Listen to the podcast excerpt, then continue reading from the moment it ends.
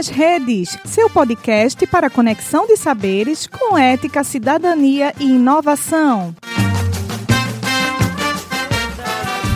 É a felicidade, a terceira idade, é a voz da verdade. A terceira idade, é a felicidade, a terceira idade, é a voz da verdade. Bem-vindos ao Idoso Pod, podcast da Liga Acadêmica de Geriatria da Universidade de Pernambuco, que busca levar conhecimento para a população geral e especialmente para os idosos, trazendo convidados com experiência e vivências na área do envelhecimento. O Idoso Pod já vai começar. Primeira, primeiramente, só quero relembrar vocês do, nas nossas edições anteriores do Idoso Pod, que vocês podem encontrar aqui, tanto no Instagram quanto em outras plataformas do, de podcast, como a da Apple, Spotify e afins. Tá? O nosso último episódio foi sobre exercício físico e depressão. Ficou muito bom, vale a pena vocês darem, darem dando uma conferida, lavando prato, vai andar de carro, vocês podem estar ouvindo. É, também relembrar do próximo evento da Liga, vai ser dia 13 e 4 né, de junho, de envelhecimento saudável, sobre envelhecimento saudável. Tá certo? Quer dar mais algum aviso, doutor Rodrigo? Só falar um pouquinho da live semana que vem, também na segunda-feira, se Deus quiser, às 8 horas também, que a gente vai falar um pouquinho sobre adesão medicamentosa. Né? Hum, Só falar que a gente está numa. A gente tá agora ainda repercutindo. A gente faz uma sequência de lives repercutindo o evento que aconteceu ou anunciando o evento que está por vir. Então hoje é é a última live, né? Pamela tá- vai fechar a sequência de lives do. É a. Tá vendo? Do simpósio de psicogeriatria. A gente teve um simpósio de psicogeriatria é, há um mês atrás. A gente fez uma sequência de lives antes e uma sequência de lives depois para falar um pouquinho de psicogeriatria, né? De demência e de, e de- doenças psiquiátricas também. é, e o cuidado com, com, esses, com, com pacientes que têm essas doenças. Na próxima semana a gente vai começar um novo ciclo, que é já para o próximo evento, que é o evento vai ser o de do idoso saudável, né? E aí a gente vai falar um pouquinho semana que vem de adesão medicamentosa com Fábia, que é a nossa enfermeira, que é gerontóloga, que também é orientadora da, da Liga, e vai trazer a experiência que a gente tem tido no nosso ambulatório do Oswaldo Cruz com a abordagem da enfermagem em relação à adesão terapêutica. Mas é isso, acho que a gente já pode tocar o barco. Mete bronca aí, gente. Então, só para relembrar, né? Mas... Nossa, bater aqui no fone, deu uma derrubada. Relembrar que esse episódio vai ser transformado, né, no nosso podcast, tá? Onde aqui a gente tenta justamente discutir, né? Todo esse âmbito da geriatria de uma forma é, fácil, acessível, tá? Muito, sempre apresentando uma visão multidisciplinar para que a gente consiga embarcar todos, né? E sempre com embasamento científico que é necessário também, a gente está sempre relembrando. E agora, né, sem mais delongas, para introduzir nossos participantes, a gente conta com a presença de Dr. Rodrigo Patriota, que é geriatra e apoiador da nossa liga, tá? E Pamela Nascimento, nossa querida terapeuta ocupacional, formada pela Universidade Federal de Pernambuco, mestre em cuidados paliativos pelo IMIP e também especialista em saúde coletiva, com ênfase em saúde da família, e ainda tem outra especialização em saúde do idoso pelo IMIP. Sejam muito bem-vindos e boa noite a todos. Boa noite. Quer dar alguma palavrinha, doutora Pamela, para a gente começar? Boa noite, pessoal. Obrigada pelo convite, né? Obrigada, Rodrigo. Obrigada, Liga. É um prazer muito grande estar aqui. Eu gosto muito dessa troca, né? De estar esse, esse- a equipe multi trabalhando junto. Eu acho que faz toda a diferença, né? E quando a equipe multi é reconhecida, né? De chegar para falar um pouco é, da, su, da sua atuação, eu acho que isso é muito rico e precisa ser muito valorizado. Então, por isso que eu quero agradecer pela, pela, pelo convite né, e pelo prestígio de estar com vocês aqui nessa noite. É isso. Ok, Pamela. Certo. Vamos lá. Nós que agradecemos. Então, só para darmos o pontapé na nossa conversa, a gente queria saber um pouquinho sobre a sua atuação com a saúde do idoso. Porque, assim, apesar da, da grande importância do terapeuta ocupacional, ainda é uma profissão que não é muito difundida e poucos realmente têm um contato, sabem da importância que ela tem, né? Então a gente queria saber mais ou menos o que o terapeuta faz, qual o perfil do paciente que demanda esse tipo de cuidado. Pronto, perfeito. É exatamente isso. É, o que é que acontece? No dia a dia, né, eu acho que todos os terapeutas ocupacionais é, lidam com essa dificuldade. Né? O que é o terapeuta ocupacional? O que é que a terapia ocupacional propõe? Né? E aí muita gente associa pelo nome terapia ocupacional, associa a ocupar o tempo. E aí, como é na área da gerontologia, né, como eu sou é na, é, trabalho só na área de geronto, então eu acho que isso, eu não sei se acontece em todas as áreas que o TEO atua, mas assim, é muito associado a o terapeuta ocupacional, ele é o profissional que vai ocupar o tempo. Então, o idoso está muito ocioso, então precisa de um terapeuta ocupacional para ocupar o tempo, para organizar essa rotina, para colocar uma atividade para ele fazer. Então, acha que o terapeuta ocupacional vai é, colocar um horário para ele pintar mandalas, colocar um horário para ele pintar ou para ele desenhar, né? Então, associa muito a isso de ocupar o tempo por ocupar. Porém, a terapia ocupacional, ela tem esse nome devido à palavra ocupação, né? Então, o terapeuta ocupacional, ele lida com o fazer humano, com as ocupações do indivíduo, né? Seja em qualquer faixa etária. E aí, hoje nós vamos nos ater ao idoso, né? Então, tudo que o idoso ele se engaja, qualquer tipo de ocupação, seja atividade de trabalho, seja uma atividade básica da vida diária, que a gente vai falar também aqui hoje, né? as atividades de autocuidado, seja uma atividade instrumental da vida diária, que são atividades mais complexas, ou até mesmo uma atividade de lazer, que esse indivíduo se engaja, o terapeuta ocupacional ele vai atuar de uma forma que proporcione satisfação com esse desempenho. Porque o fato de você fazer uma atividade não significa que você está satisfeito com o desempenho dela. E aí o terapeuta ocupacional ele também tem essa visão, na qual é, vou até trazer uma definição que é muito interessante, na verdade é uma redefinição de terapia ocupacional. Né? Quem é esse profissional? E aí Ana Leite, que é uma terapeuta ocupacional que eu tenho grande admiração, ela fez uma reflexão e trouxe a definição de terapia, terapeuta ocupacional, que é um profissional que ele pode, ele estuda como fazer mais e melhor para que as pessoas sejam felizes, né, com o que elas fazem. E aí essas atividades são atividades que trazem bem-estar e satisfação.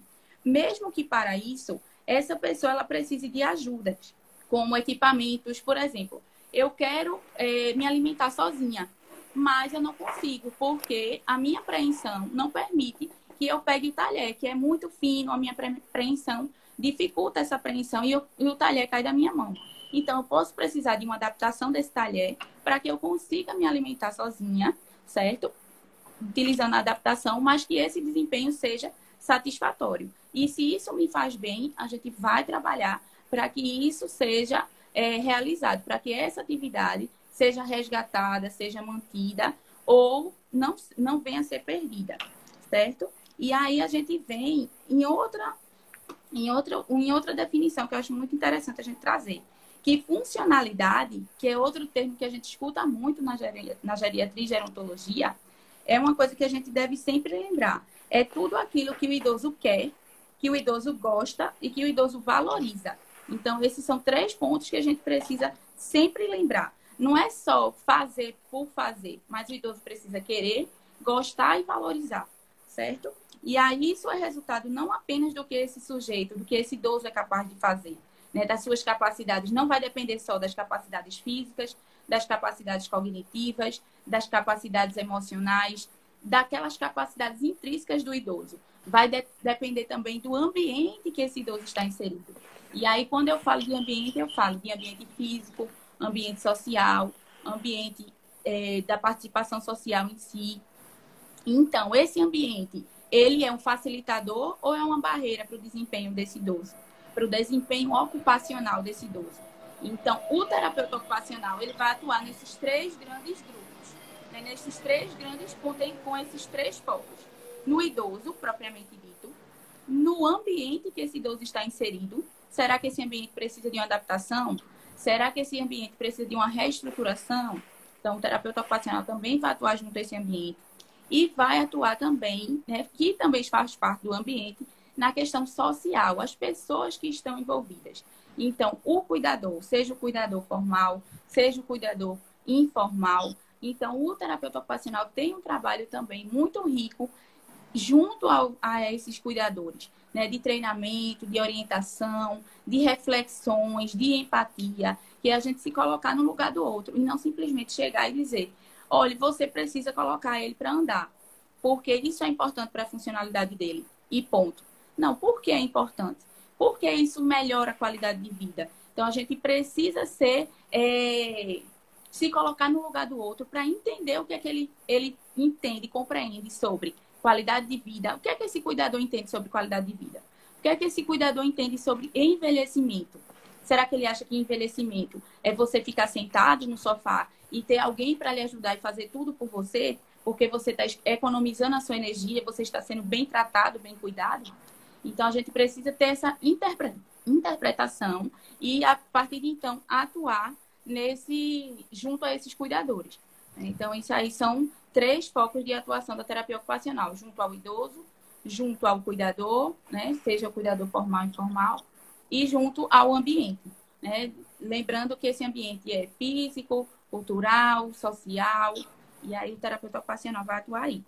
E aí, qual o perfil, você perguntou também, desse idoso que o terapeuta ocupacional atende? Será, Pamela, que você pode perguntar, será que é sempre um idoso que tem uma doença? Qual a doença que vocês atendem? Ah, só atende síndromes demenciais, Alzheimer? Não.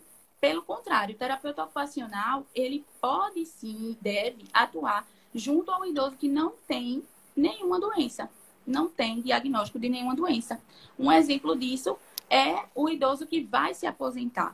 E aí o terapeuta ocupacional, ele vai trabalhar junto com esse idoso o quê? O planejamento da aposentadoria. Porque o que é que mais acontece? O idoso, ele vai, se aposenta. Quando a gente se aposenta, qualquer pessoa, quando se aposentar, vai ter impacto no desempenho ocupacional dessa pessoa? Vai. Porque qual eram as ocupações dele? Quais eram os papéis ocupacionais? Era de trabalhador, de pai, aquela, o motorista que resolvia as coisas da família. E aí, quando o idoso se aposenta, muitas vezes para de sair, deixa passa a função para outra pessoa da família resolver as coisas fora de casa, passa a maior parte do tempo em casa, não se engaja em outra atividade. Então, quando o terapeuta ocupacional ele é chamado precocemente, o terapeuta ocupacional ele vai auxiliar aquele idoso no processo de planejamento, aquele idoso e aquela família, né, no processo de planejamento dessa aposentadoria. Né? Quais são as perspectivas de futuro? Quais são os objetivos? Qual é o tipo de atividade que quer se inserir? Então, isso é uma das, das, das intervenções do terapeuta ocupacional junto ao idoso que não necessariamente tem uma doença, né? E aí, quando eu falo de doença, né, se o idoso ele tem um diagnóstico de uma síndrome demencial, de um acidente vascular encefálico ou qualquer outra doença que tenha um acometimento, um comprometimento das suas ocupações, Lembrando que quando eu falo de ocupações, aí eu vou falar de grandes grupos de ocupações, né? Atividades básicas da vida diária, atividades instrumentais da vida diária, atividades de trabalho, atividades de lazer, inclu incluindo também sono e descanso, que também faz parte das ocupações. Né? Muita gente, uhum. ah, quando o idoso tem alguma alteração no sono e no descanso, isso tem impacto na, no desempenho ocupacional desse idoso? Tem, porque o sono e o descanso faz parte das ocupações. Né? E aí o terapeuta ocupacional pode sim atuar nesse aspecto para melhorar a qualidade de vida desse idoso. E aí, será que ele já perdeu a função? Ele já deixou de desempenhar alguma atividade? Ou ele ainda desempenha, mas com dificuldade? Então, o terapeuta ocupacional vai adaptar, ele faz uma análise da atividade que, ele, que o idoso está desempenhando, e aí ele vai adaptar, caso for necessário, para que esse idoso continue fazendo com satisfação aquela atividade. E também pode fazer o treinamento para que o idoso faça aquela atividade de uma maneira diferente, mas que seja satisfatória. Então, eu acho que de uma forma é porque é um assunto bem vasto, né? Quando a gente vai falar dessa definição e dessa atuação da terapia ocupacional junto ao idoso, porque realmente é um campo muito vasto, né? Que a gente vai discutir mais hoje, assim, esmiuçar, mas acho que para responder essa primeira parte, acho que, que Deus, se tiver alguma dúvida, pode perguntar. Claro, Pam, foi ótimo. Eu acho que, é, acho que é sempre importante a gente esclarecer, a gente tornar mais, mais claro o que, qual é o papel. É uma, é uma profissão tão importante que a gente acaba desconhecendo, tendo, tendo até pequenos, pequenos clichês né, com, com o nome terapia ocupacional. Acho que você esclareceu isso muito bem. E eu acho que vale a pena para poder trazer para a população. Né? Nossa live é muito focada em outros profissionais de saúde, mas também é muito focada também na população. A gente quer, a gente quer trazer um pouco da, da nossa discussão mais acadêmica para fora dos muros da universidade, né? como uma forma de extensão da, da liga, né? da, da liga dar, dar esse retorno às pessoas, no sentido de, de trazer algumas informações e de dar algumas sugestões, dicas de forma prática. Exatamente. E assim, a gente chega, é, muitas vezes eu encontro assim, é, pessoas que estão terminando já a, a faculdade, diz assim, ou a especialização e diz, é, eu mal sei o que terapeuta ocupacional faz. Eu sei que ele trabalha com rotina, mas eu não sei bem o que faz. Claro. E aí é aquela coisa de o trabalho de formiguinha, né? E aí quando a gente tem a oportunidade de falar, isso é muito bom, muito rico para a gente ir disseminando né, é, a nossa profissão e as, as implicações que ela tem na qualidade de vida do idoso e da família. Claro. E aí, assim, uma das coisas importantes, assim, é que, inclusive, eu trago como experiência própria. Eu só fui entender, de fato, o que o, que o terapeuta ocupacional faz, assim, como é o trabalho, depois, não foi nem quando eu fiz a faculdade, né? quando, eu, quando, eu fiz a, quando eu fiz a faculdade, eu não, não sabia o papel exato, não foi nem quando eu fiz clínica médica, mas foi quando eu fiz geriatria, foi que eu comecei a entender. Foi que a gente foi no momento até que eu conheci o teu trabalho.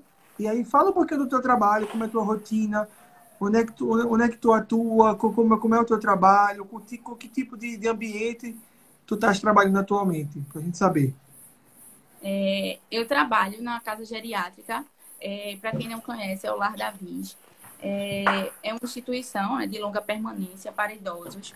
E aí lá a gente tem um trabalho bem diferenciado, né? Que para mim eu acho que é uma escola, né? Uma escola diária, porque a gente, o que a gente aprende é, com os idosos, com a equipe multi, é, é, é ímpar.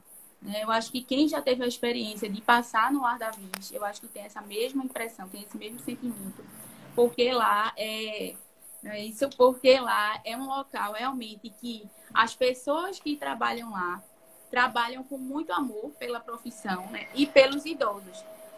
E o que que acontece?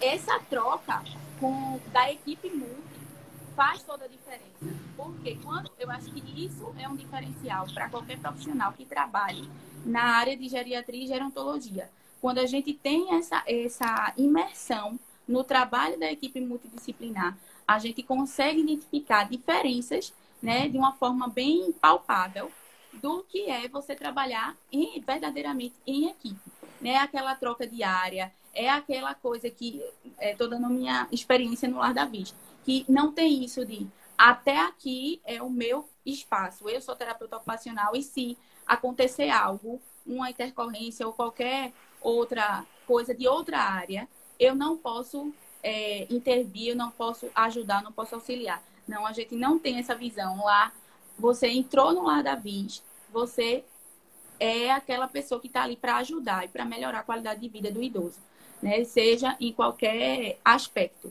E aí, dentro disso, eu acho que a minha experiência, né, dentro do lar da VIS é o que eu tenho de mais, de mais rico pela minha, pela questão da multidisciplinaridade né? E a convivência diária com, com esse idoso é diferente quando a gente tem o um contato com o idoso no consultório, né? Que eu também trabalho no IGGPE, o Instituto de Geriatria e Gerontologia de Pernambuco, que fica no hospital, no Real Hospital Português.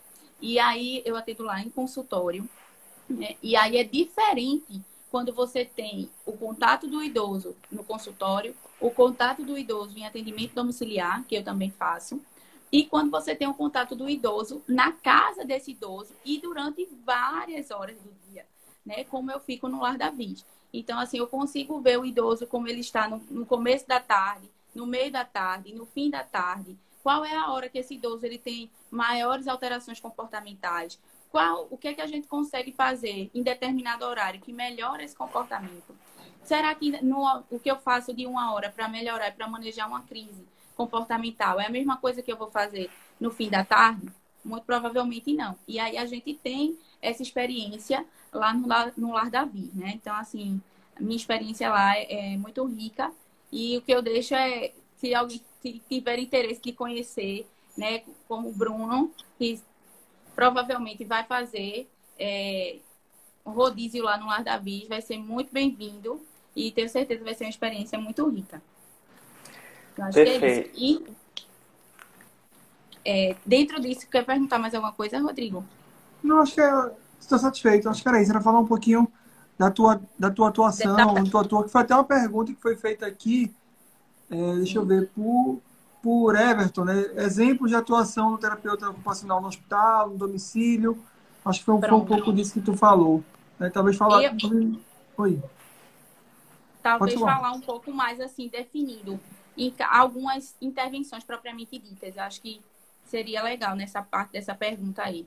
Pronto. É, e aí, o que é que dentro do, da terapia ocupacional, na gerontologia, é, como eu tinha falado antes, quando associa muito o terapeuta ocupacional à rotina.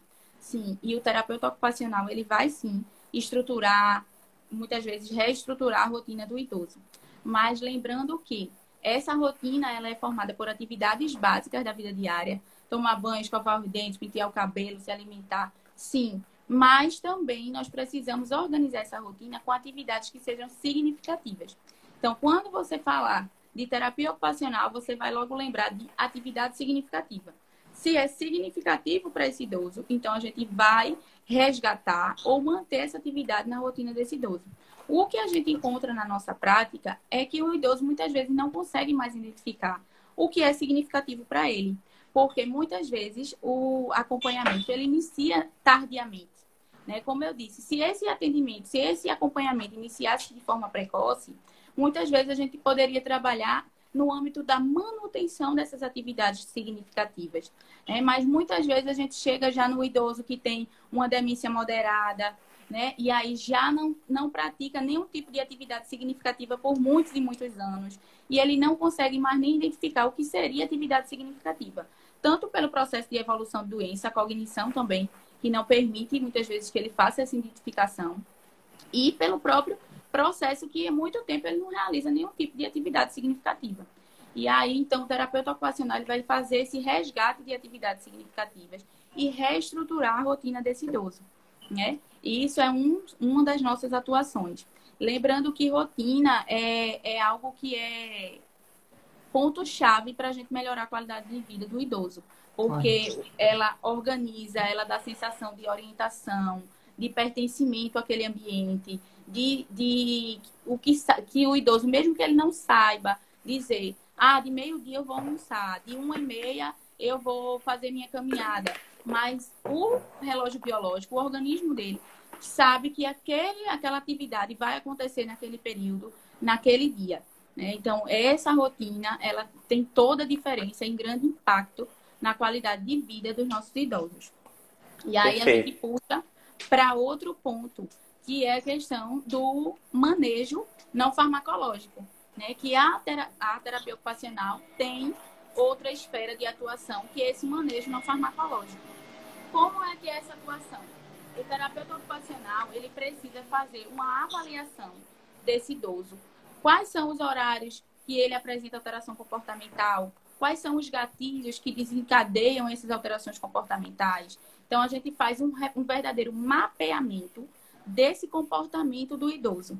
E aí é um ponto interessante que eu, inclusive, agora estou organizando um instrumento, um material, que é para avaliar, para fazer esse mapeamento do idoso.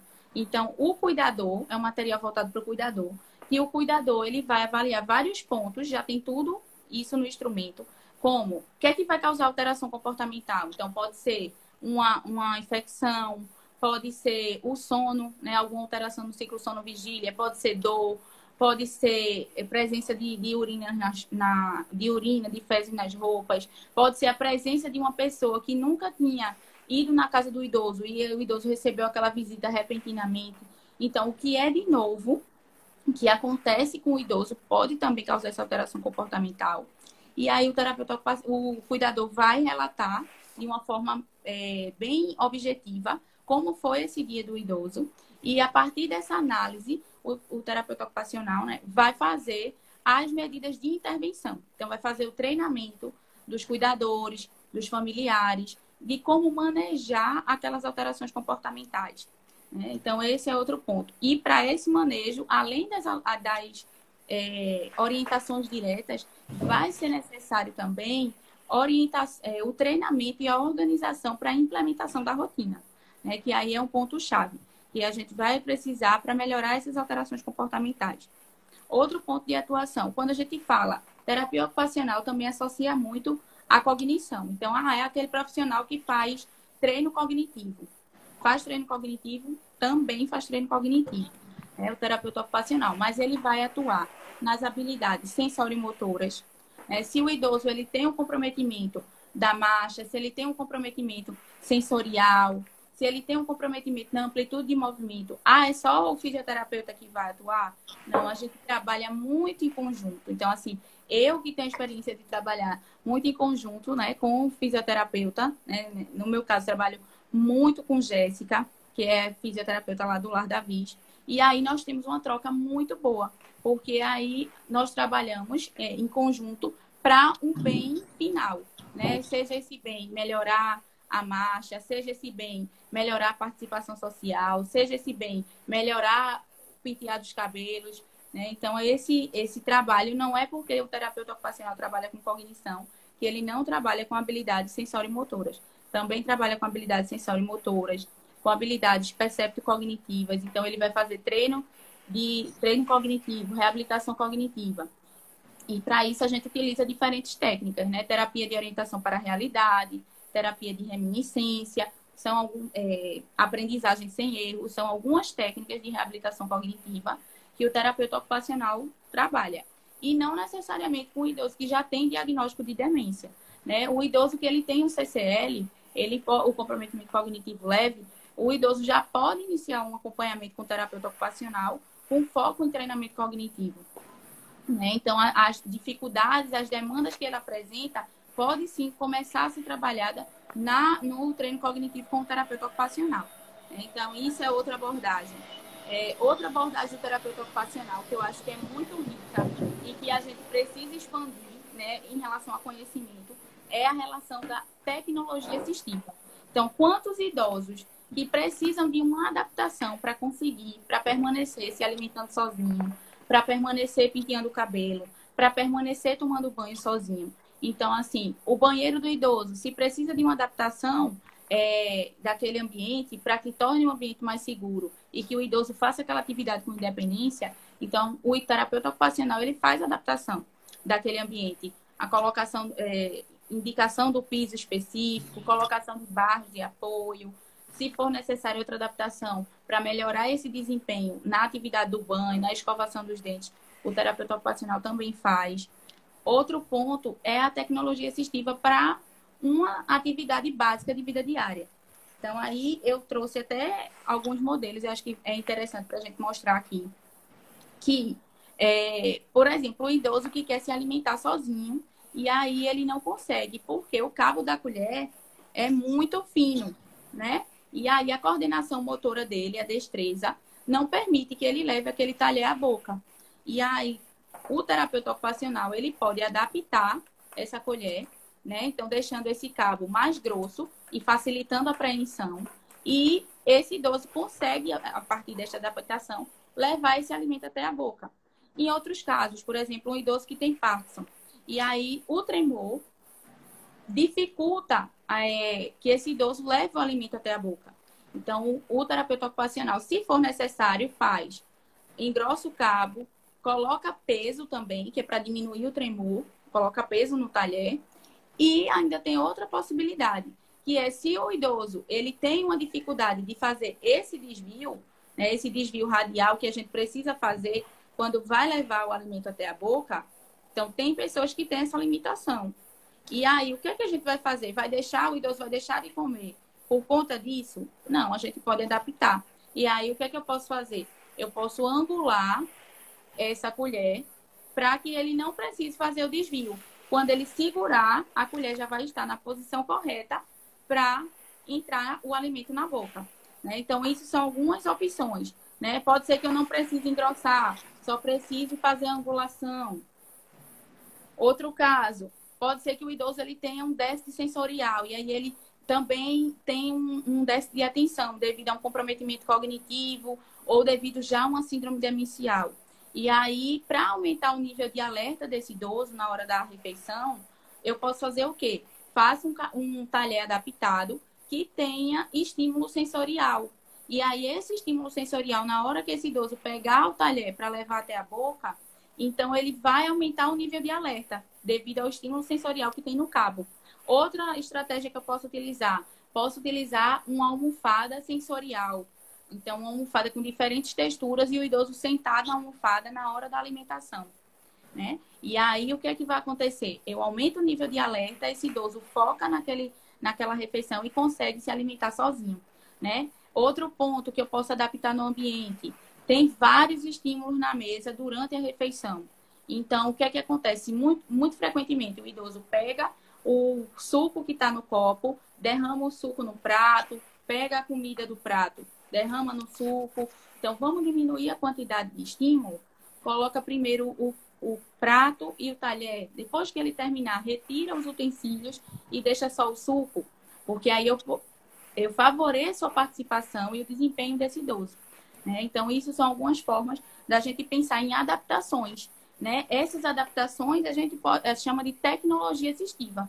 Né? Podem ser tecnologias assistivas de baixo custo, todas essas que eu mostrei aqui foram confeccionadas por mim mesma, com produtos de baixo custo, e que tem resolução né, é, na, nas atividades cotidianas, na prática.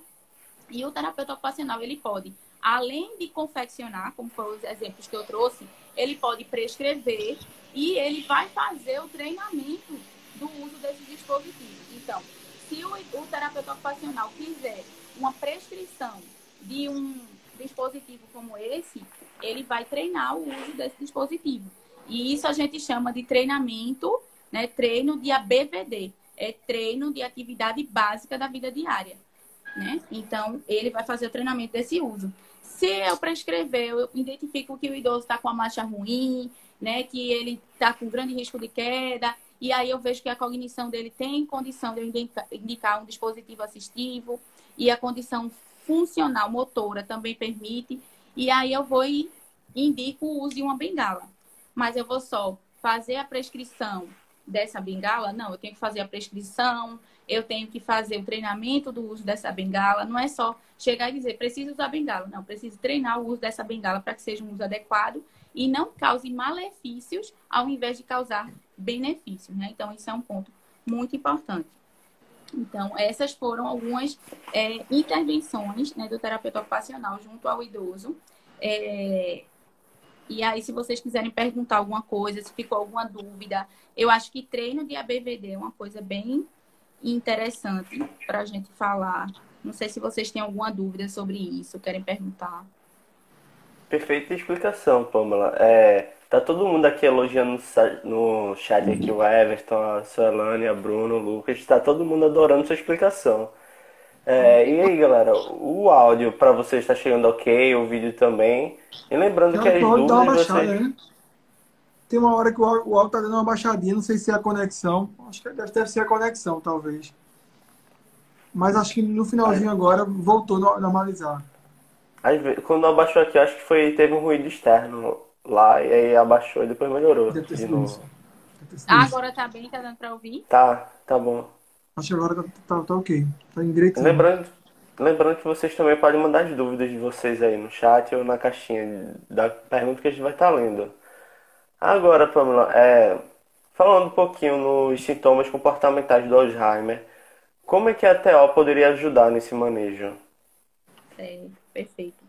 É, pronto, eu posso dar, vou dar algumas dicas práticas, né, desse manejo não farmacológico e aí, como eu tinha comentado antes, a questão da rotina.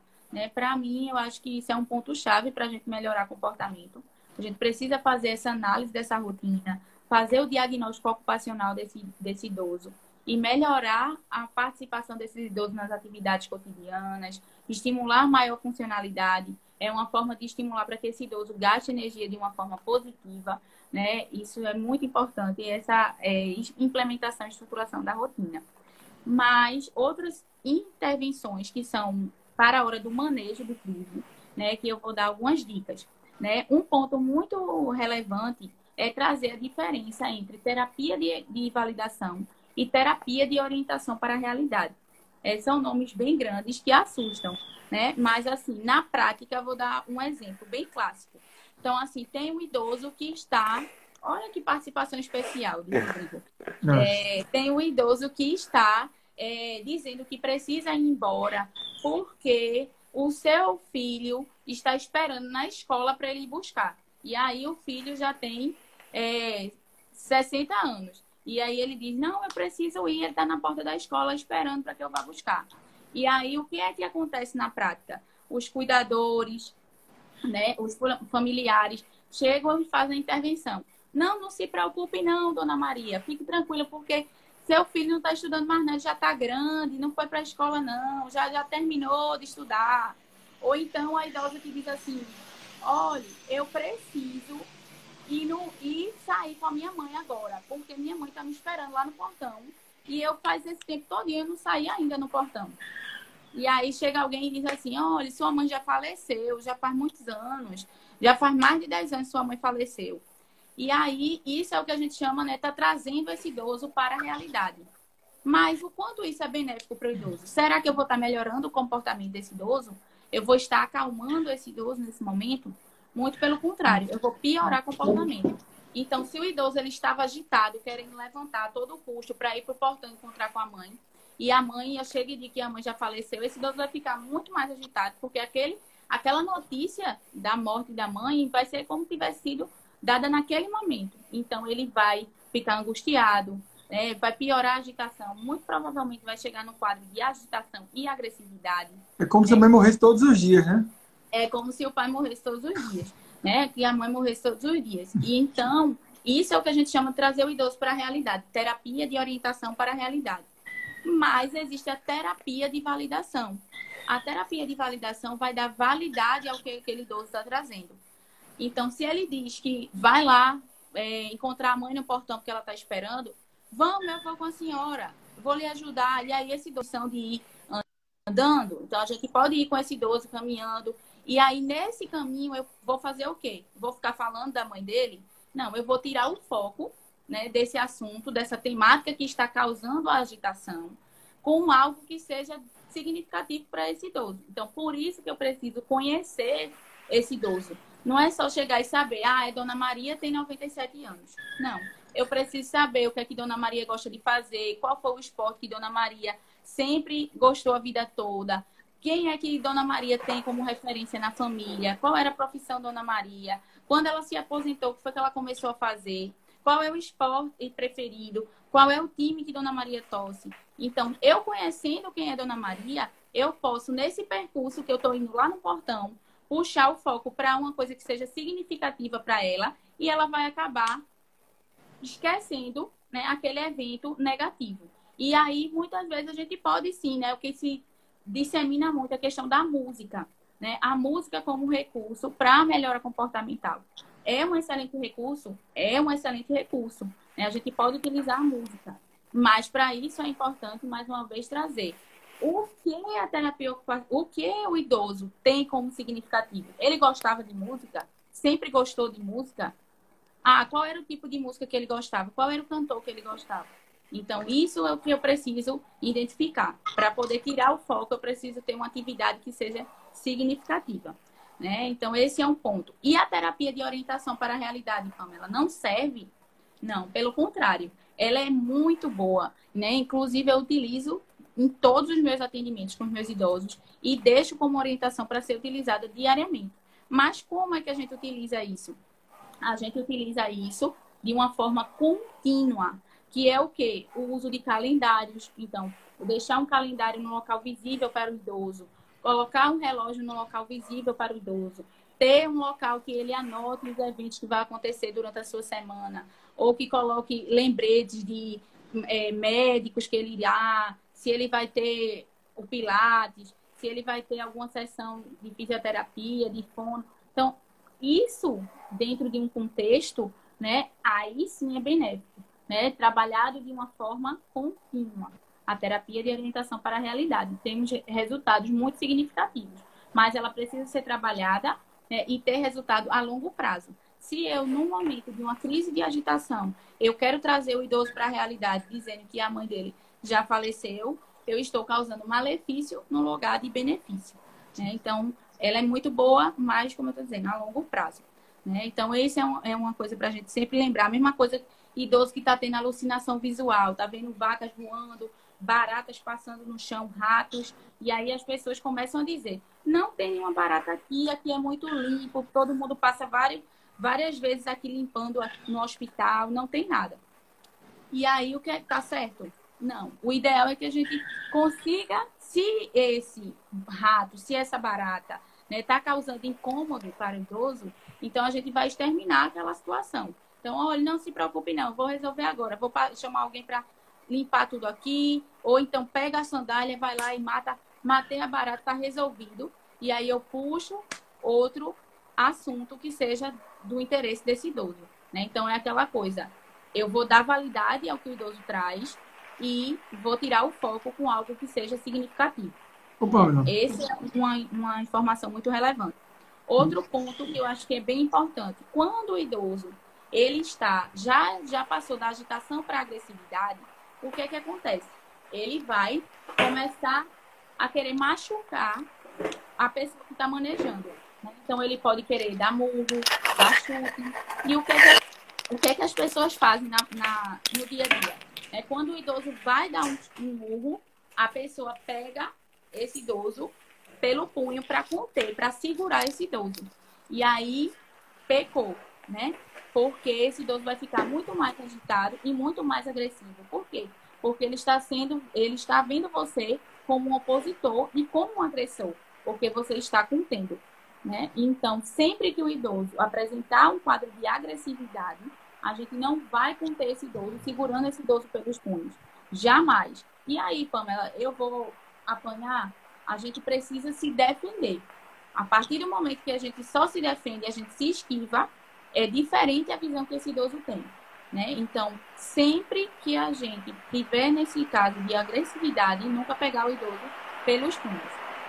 Né? Outro ponto, é, quando o idoso ele tem um quadro de perambulação. Né? O que é mais comum é que as pessoas contenham esse idoso. Então, deixa esse idoso sentado na poltrona e amarra com o lençol, ou coloca alguma coisa que segure o idoso pela cintura, que não permite o idoso levantar. Ou então tem uma pessoa, um cuidador que fica junto e quando o idoso vai fazer menção de levantar, a pessoa faz, se sente, não levante não, não pode levantar não, o senhor vai cair. E aí a gente está piorando esse quadro de perambulação. Né? Então, a perambulação, a gente precisa permitir que esse idoso ande. Mas aí eu vou organizar estratégias para que seja que a gente consiga diminuir a quantidade de vezes que esse idoso caminha. Porque às vezes ele caminha tanto que tem outras perdas, né? Por exemplo, tem edema em membros inferiores, né? Dores. E aí a gente, para evitar esses comprometimentos, como é que a gente pode organizar? Né? Então, a questão da atividade significativa.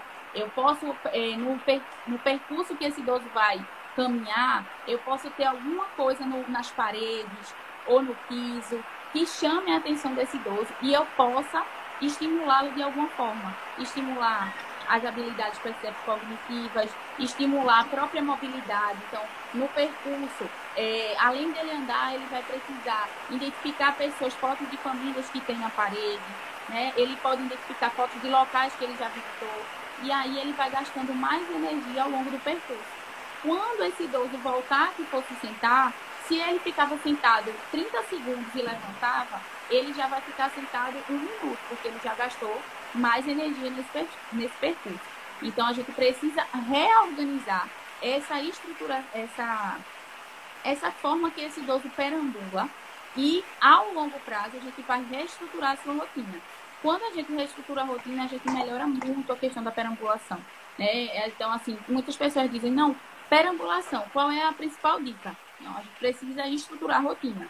né? Mas isso eu não faço isso do dia para noite. Para estruturar a rotina, eu preciso de um, um período, né? Porque eu preciso avaliar a rotina prévia, eu preciso avaliar toda a equipe de cuidadores que trabalha com esse idoso, eu preciso treinar essa equipe, né? Eu preciso verificar o que é que esse idoso se engaja ou não se engaja nas atividades.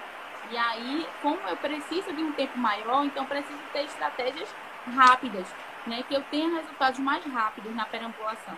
Então, uma delas é essa, né? Reestruturar esse percurso, mas permitir que esse idoso ele caminhe, né? Isso é uma das, das nossas intervenções. E outra intervenção que eu vou dar também, é outra dica, né? É a questão do não, né? Então, muitas vezes o idoso ele quer fazer alguma coisa que é que isso vai trazer algum tipo de risco para ele. Ele quer caminhar por um, um espaço que está molhado, né? E ele quer ir de toda forma. Eu vou por aqui. E aí a pessoa vai e diz, o cuidador chega e diz, não, o senhor não pode ir não, o senhor vai cair. Né? Aí o idoso, na mesma hora, eu vou por aqui porque eu quero. Né? Por quê? Porque você está sendo um opositor. Quando você traz o não, você se torna um opositor. Então, é de grande importância que você, no momento que o idoso esteja querendo fazer uma coisa que traga o risco, você traz a sua frase de uma forma diferenciada. Não precisa você dizer o não. Você reformula a sua frase. Então, olha, mas vamos por aqui. Olha ali na frente, tem uma sorveteria. Vamos lá tomar um sorvete. Olha ali na frente, tem a sua filha está ali esperando, que a gente vai conversar um pouco com ela. Ah, ali na frente. Então, preciso saber o que é que vai chamar a atenção desse idoso para ele querer ir pelo caminho que eu quero.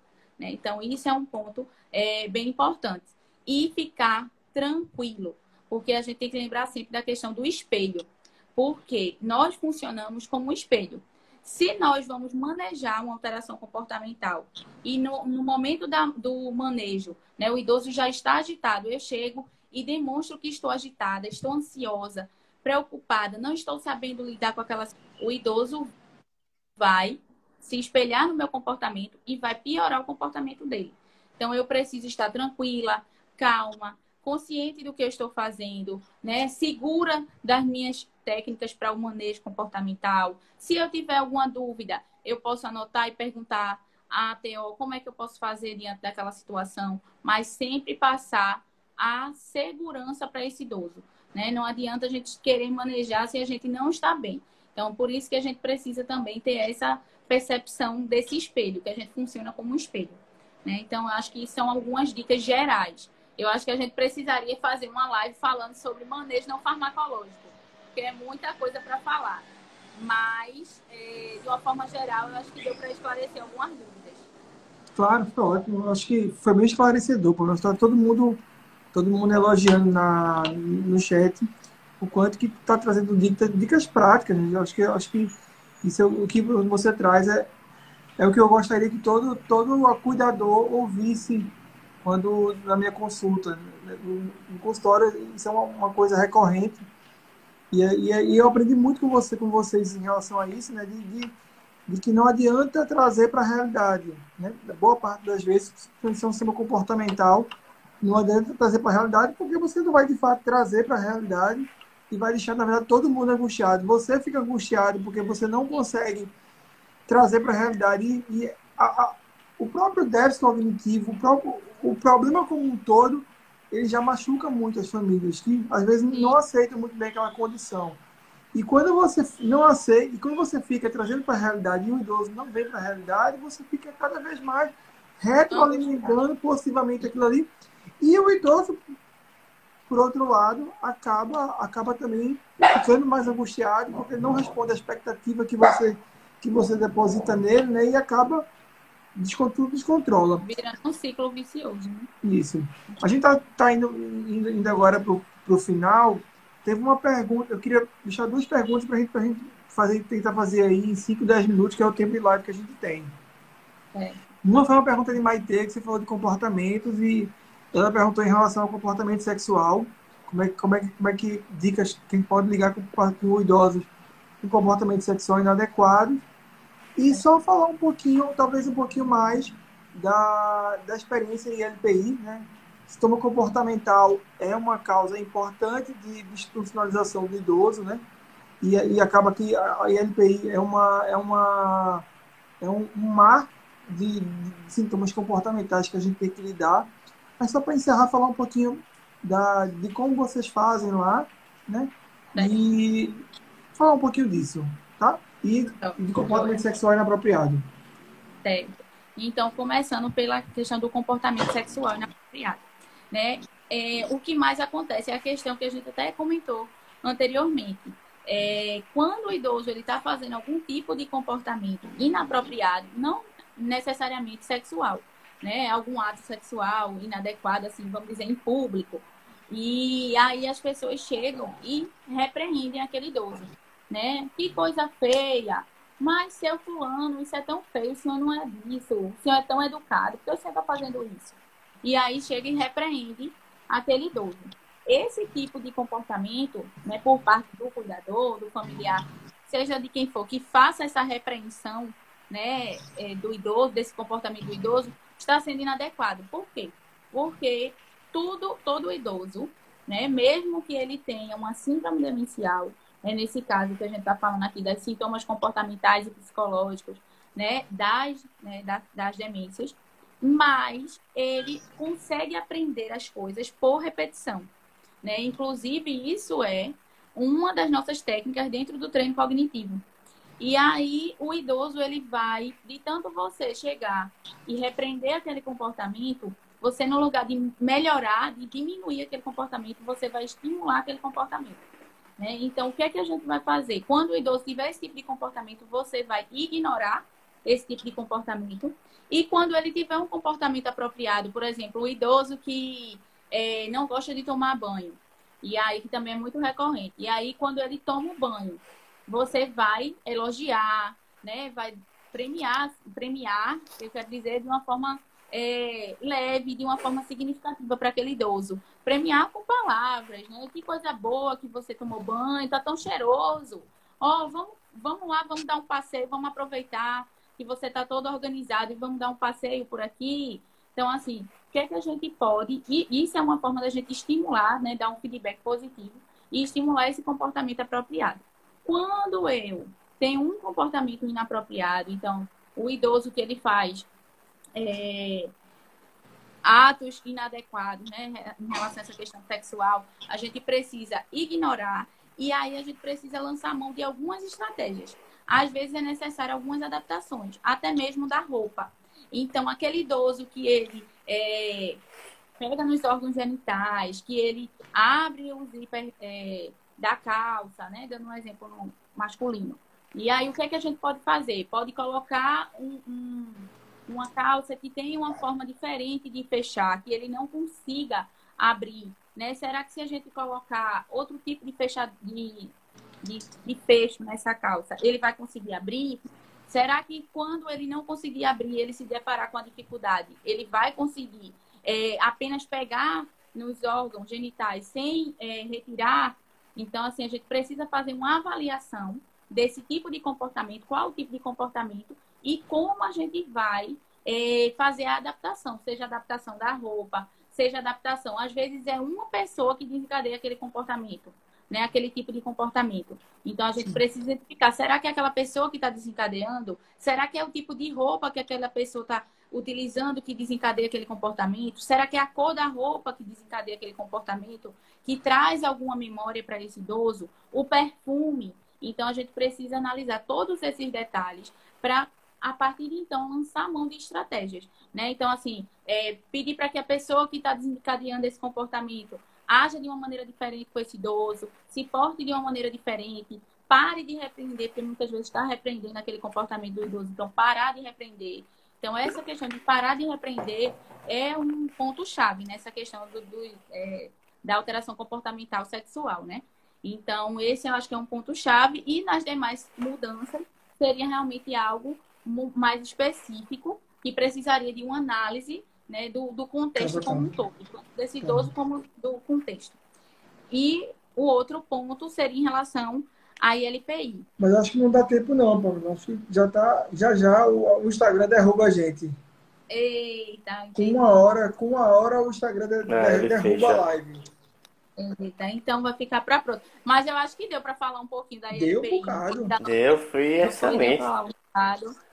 Tá todo mundo aqui elogiando nos comentários. Acho, E lá vocês vão todo mundo lá passar a rodar lá no Lar da Vida. Todo mundo vai aprender bastante essa parte de manejo, né? Então, assim, a equipe toda, assim, já é bem é, nessa área, assim, todo mundo participa, todo mundo chega junto. É interessante quando você chega lá de um jeito e às vezes nem quer chegar perto do idoso, porque vê que aquele idoso é, é mais agressivo, mais agitado, não gosta muito de falar.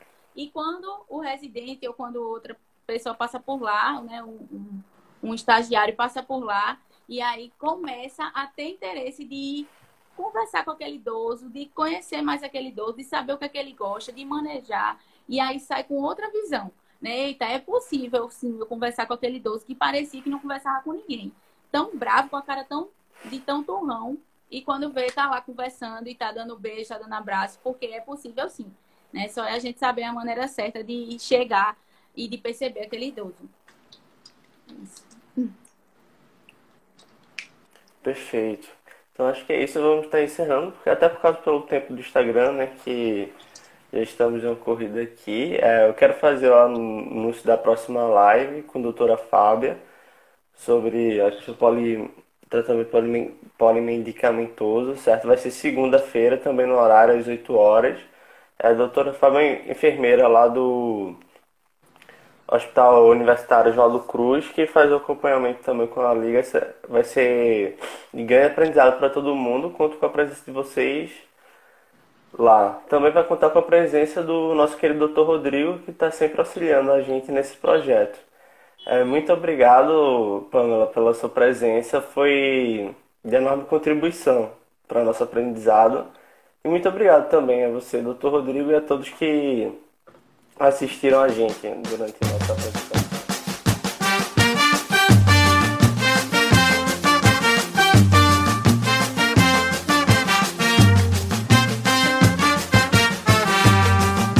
UPE nas redes, seu podcast para conexão de saberes com ética, cidadania e inovação.